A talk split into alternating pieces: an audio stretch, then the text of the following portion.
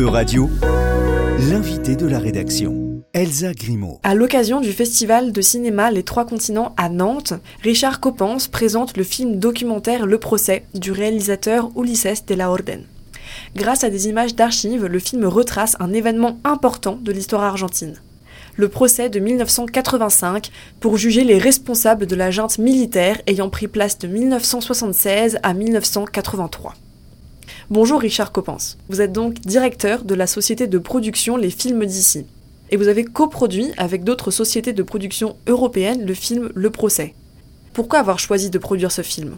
J'ai été dans ma vie très proche euh, d'exilés argentins qui venaient vivre à Paris en ayant fui la dictature euh, des militaires argentins. Et donc, euh, lorsque Ulysse m'a envoyé son, son avant-projet, disons, en 2019, euh, j'ai réagi très très vite en disant que ça m'intéressait. Je ne savais pas que le procès avait été filmé, mais j'avais très envie de l'aider à faire son film. On a tout de suite commencé à travailler ensemble, à la fois sur la question de la production, mais pas seulement, c'est-à-dire quel pouvait bien être ce film que l'on tirait des 530 heures qui avaient été filmées pendant le procès en 1985. Donc il y avait une question euh, formelle, quelle forme donner à ce film à partir de 530 heures? Le choix de montage du film est assez sobre, pas d'ajout de voix off explicative, etc. Pourquoi ce choix? Euh, ça, ça a été des discussions parce que moi, à l'origine, j'étais partisan d'inscrire le film dans le présent et que du présent d'aujourd'hui, de l'Argentine d'aujourd'hui, Ulysses refaisait le trajet en arrière. En fait, ça a été abandonné parce que Ulysses voulait pas du tout faire ça et donc il voulait partir que de la matière qui existait. Alors, il faut voir que la matière qui existait, donc il y avait eu deux caméras fixes et un montage en direct qui se faisait sur place avec une petite régie. Donc c'est pas si on avait 300, 150 heures d'un côté et 150 heures de l'autre, on avait déjà un début de montage, on passait d'une caméra à l'autre en direct et c'était, ça faisait des plans plus ou moins longs et donc il y avait une, une énorme contrainte en fait. C'était, c'était pas des rushs, c'était déjà une ébauche de découpage et qui donc limitait euh, l'usage de certains plans. Par ailleurs, le procès a été très très long, beaucoup de gens ont témoigné, et donc il a fallu, est-ce qu'on racontait euh, de façon chronologique, du début à la fin du procès? Est-ce qu'on allait sur les cas les plus, les plus émouvants, les plus épouvantables? Moi, je me souviens d'un des rushs qui m'avait montré, qui est une femme qui est dans le film à la fin. Euh, dans le film, elle est là quelques minutes. J'avais vu l'intégralité. J'étais à Paris devant mon ordinateur et j'étais en larmes.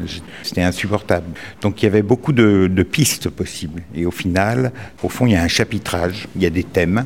Et puis, quand même, ça reconstitue comme un début du procès et, la fin du procès. Donc, on, on peut se figurer qu'on est en train de regarder un procès qui aborde thématiquement l'antisémitisme, la torture, les disparitions, euh, les séquestrations, euh, les vols, euh, les gens tués parce qu'on les jette de l'hélicoptère au-dessus du Rio de la Plata, enfin bon bref, toutes choses épouvantables. Mais donc il y a un chapitrage et chacun des chapitres est en fait une reconstruction totale parce que c'est pas comme si on avait à ce moment-là le plan des juges, le plan du procureur. Donc il se peut que dans une séquence telle qu'on la voit aujourd'hui, il y a un plan du juge qui vient du premier mois, le plan euh, des accusés qui a été filmé trois mois après, et le témoignage qui provient encore d'un autre moment. Donc c'est une reconstruction totale qui est extrêmement claire, lucide, sans appel, et qui marche très très bien avec une espèce de d'augmentation, de crescendo, enfin quelque chose qui fait qu'on passe par des moments d'horreur, mais on n'est pas tout le temps devant, euh,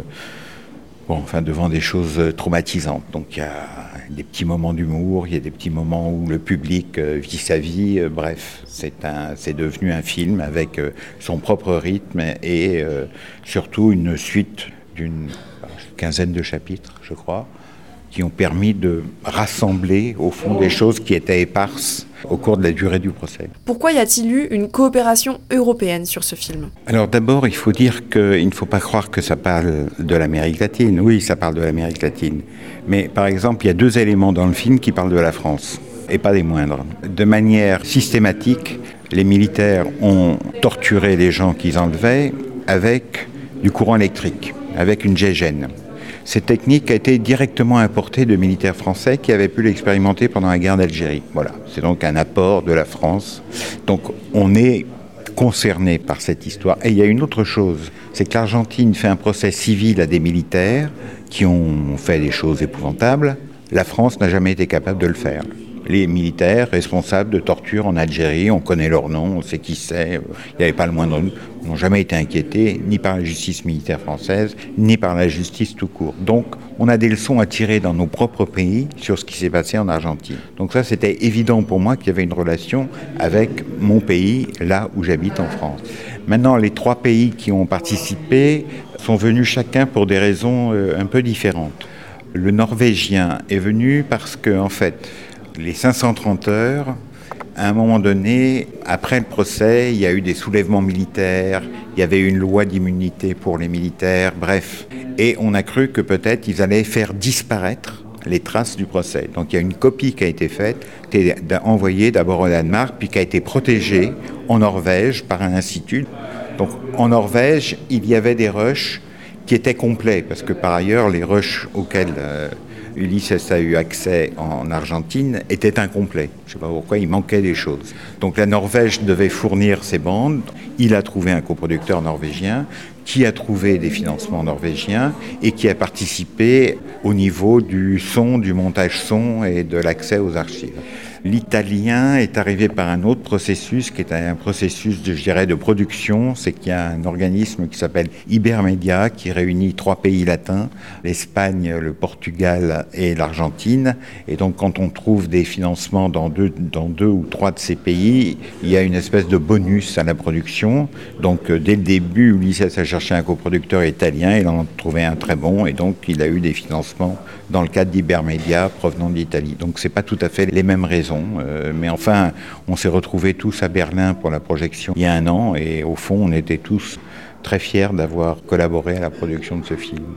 L'actualité récente en Argentine et l'élection de Javier Milei peut-elle être un frein au travail de mémoire et au mot d'ordre de ces procès qui étaient nunca más Jamais plus?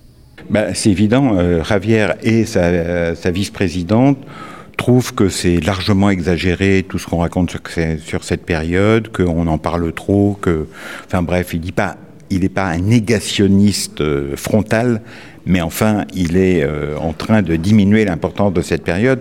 Donc le film qui a déjà été diffusé en Argentine, dans les cinémas, dans les musées, etc., qui a déjà circulé, il va tout de suite l'objet d'un combat politique et euh, et Ulysses est, prêt à le mener. Et je ne sais pas exactement ce que fera Javier Milei à, à, cet égard, mais le film va servir à ne pas enterrer les débats sur les années de dictature. Dans une précédente interview donnée pour l'émission Sans oser le demander sur France Culture, vous expliquiez que le problème de l'histoire, c'est qu'à un moment, vous êtes dedans. Est-ce que vous avez créé votre société de production pour répondre à cette problématique et vous investir politiquement? Alors, oui, oui, absolument. Mais, pour des raisons que je peux expliquer, c'est que au sortir de l'école du cinéma, j'ai fait une carrière d'assistant opérateur dans des grands films. Donc voilà, on est deuxième assistant, premier assistant, etc. Et puis en parallèle, j'étais un militant d'extrême gauche et je faisais partie d'un collectif de cinéma militant qui s'appelait Cinélutte.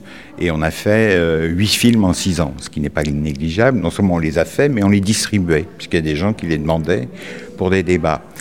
Et le dernier film de Cinélutte, qui s'appelle Appalante, a été fait avec le groupe Femmes de l'usine LIP. Et euh, à un moment donné, on a eu besoin d'argent et pour la première fois, on s'est dit, bah, on va demander de l'argent au CNC. Il fallait une société et on a créé les films d'ici. Donc le dernier film de Cinélutte, c'est le premier film des films d'ici. Cette continuité n'existe que pour moi. Les autres associés, les autres producteurs sont complètement en dehors. Enfin, ils ne sont pas étrangers à ces questions, mais ils ne portent pas cette histoire. Moi, euh, c'est une continuité directe du fait que, au fond, à un moment donné, ce que je voulais faire, parce que quand je suis sorti de l'IDEC, je voulais pas être producteur, je voulais pas faire du documentaire. Documentaire, c'était pas grand-chose, donc euh, ça s'est concrétisé sur les premiers films que j'ai produits, les premiers films d'Amos Guitaille, en l'occurrence, journal de campagne, hein, en 82. C'est-à-dire l'idée qu'on fait du documentaire, il y a un auteur, et c'est politique. Donc, voilà, si c'est politique, c'est qu'on est dans l'histoire. Et effectivement, euh, les films d'ici sont restés assez fidèles à ce cadre général de travail. Ça ne veut pas dire que tout ce qu'on fait en ce moment, c'est là-dessus, mais enfin, quand même. C'est pas un hasard si Serge Laloux a produit le dessin animé euh, Joseph. Une manière de parler de, la fuite euh, des exilés, des Espagnols en 1939. Enfin bon, on, on partage un, oui, un cadre de travail, je dirais. C'est pas un dogme, c'est pas une charte, mais, mais un cadre. Merci beaucoup. Euh, De rien. Euradio vous a présenté l'invité de la rédaction. Retrouvez les podcasts de la rédaction dès maintenant sur euradio.fr.